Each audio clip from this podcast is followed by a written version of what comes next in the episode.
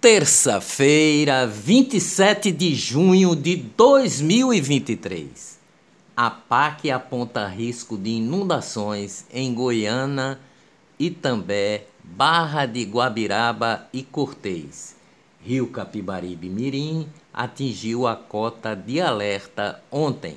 A Agência Pernambucana de Águas e Clima, a PAC, divulgou na noite de ontem dois avisos hidrológicos sobre as situações do rio Capibaribe Mirim e Serinhaém.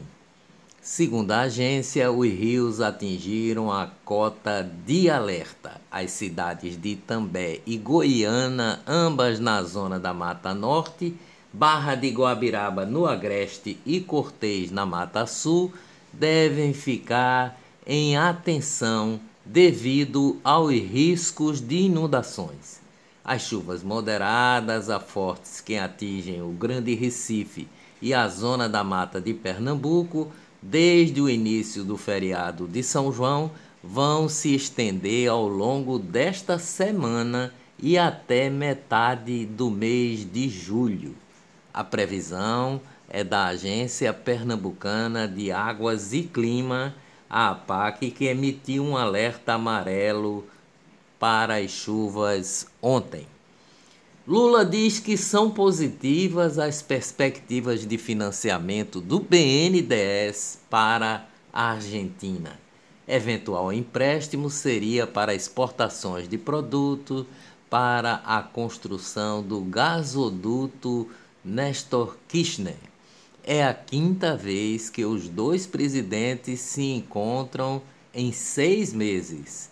Lula se encontrou com Fernandes mais do que com 20 de seus próprios ministros.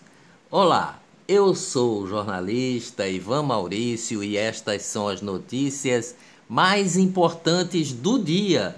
Tudo o que você precisa saber para ficar bem informado em apenas 10 minutos. Festival de Inverno de Garanhuns será realizado de 21 a 30 de julho em 2023. Datas foram divulgadas pela governadora de Pernambuco, Raquel Lira. Prefeito de Garanhuns, Sivaldo Albino, do PSB, lamentou ter tomado conhecimento pelas redes sociais a data do Festival de Inverno e os homenageados da festa deste ano.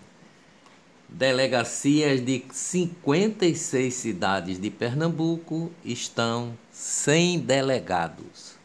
Economia no Brasil.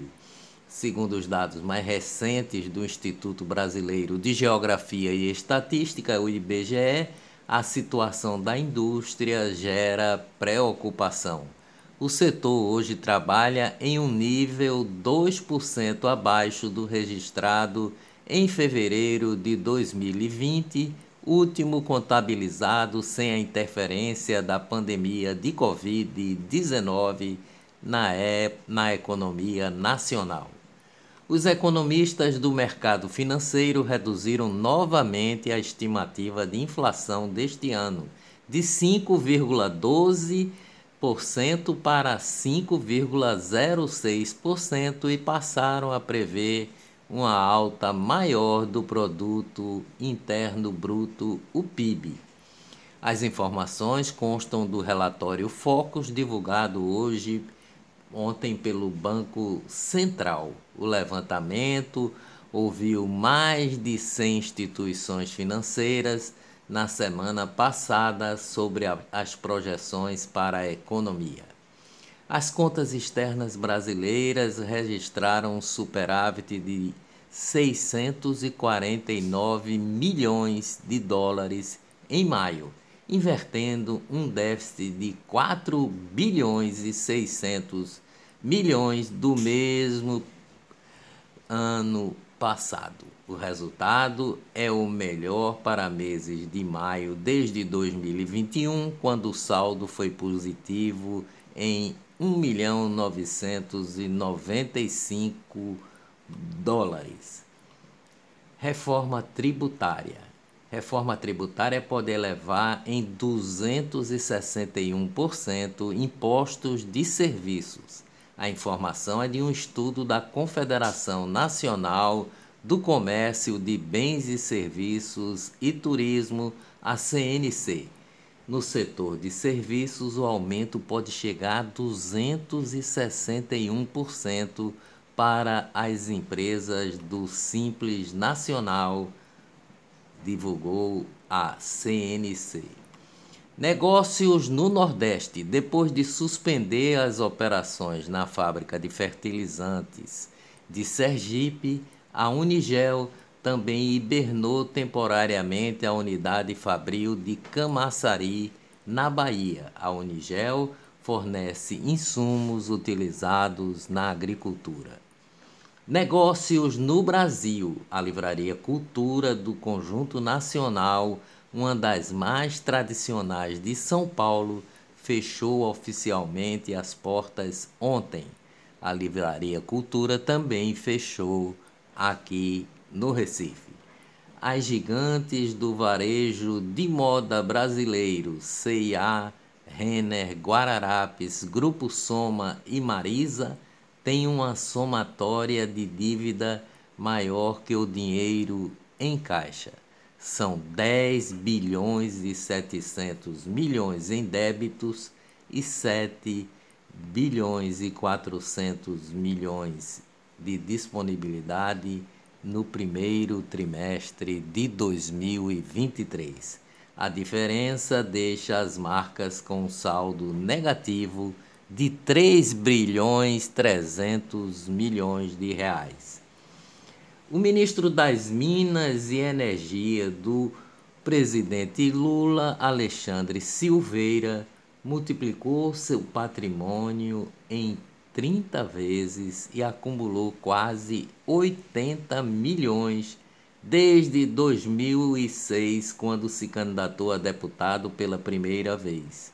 O portal UOL divulgou a informação ontem. A maior parte do patrimônio não foi declarada ao Tribunal Superior Eleitoral nas eleições mais recentes, porque está ligada à holding patrimonial do ministro de Lula, a Solidez Participações. Política: senadora Soraya Tronic, que foi candidata a presidente da República, deixa o União Brasil para se filiar ao Podemos.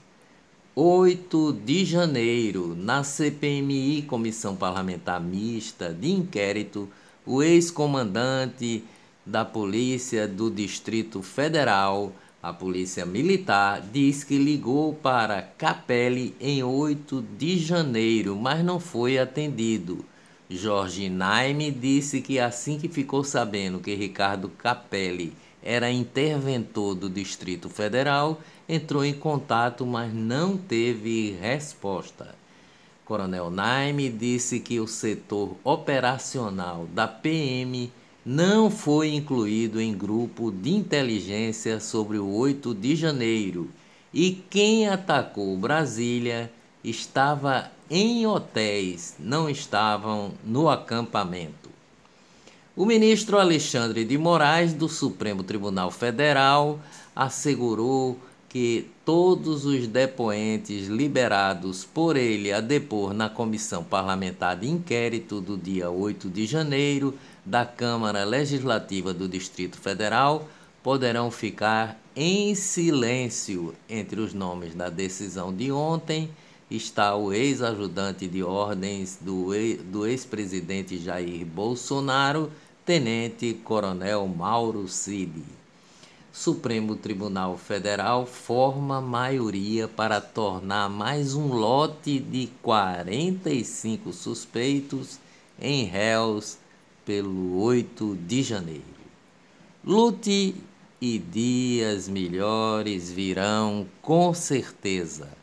Até amanhã, se Deus quiser.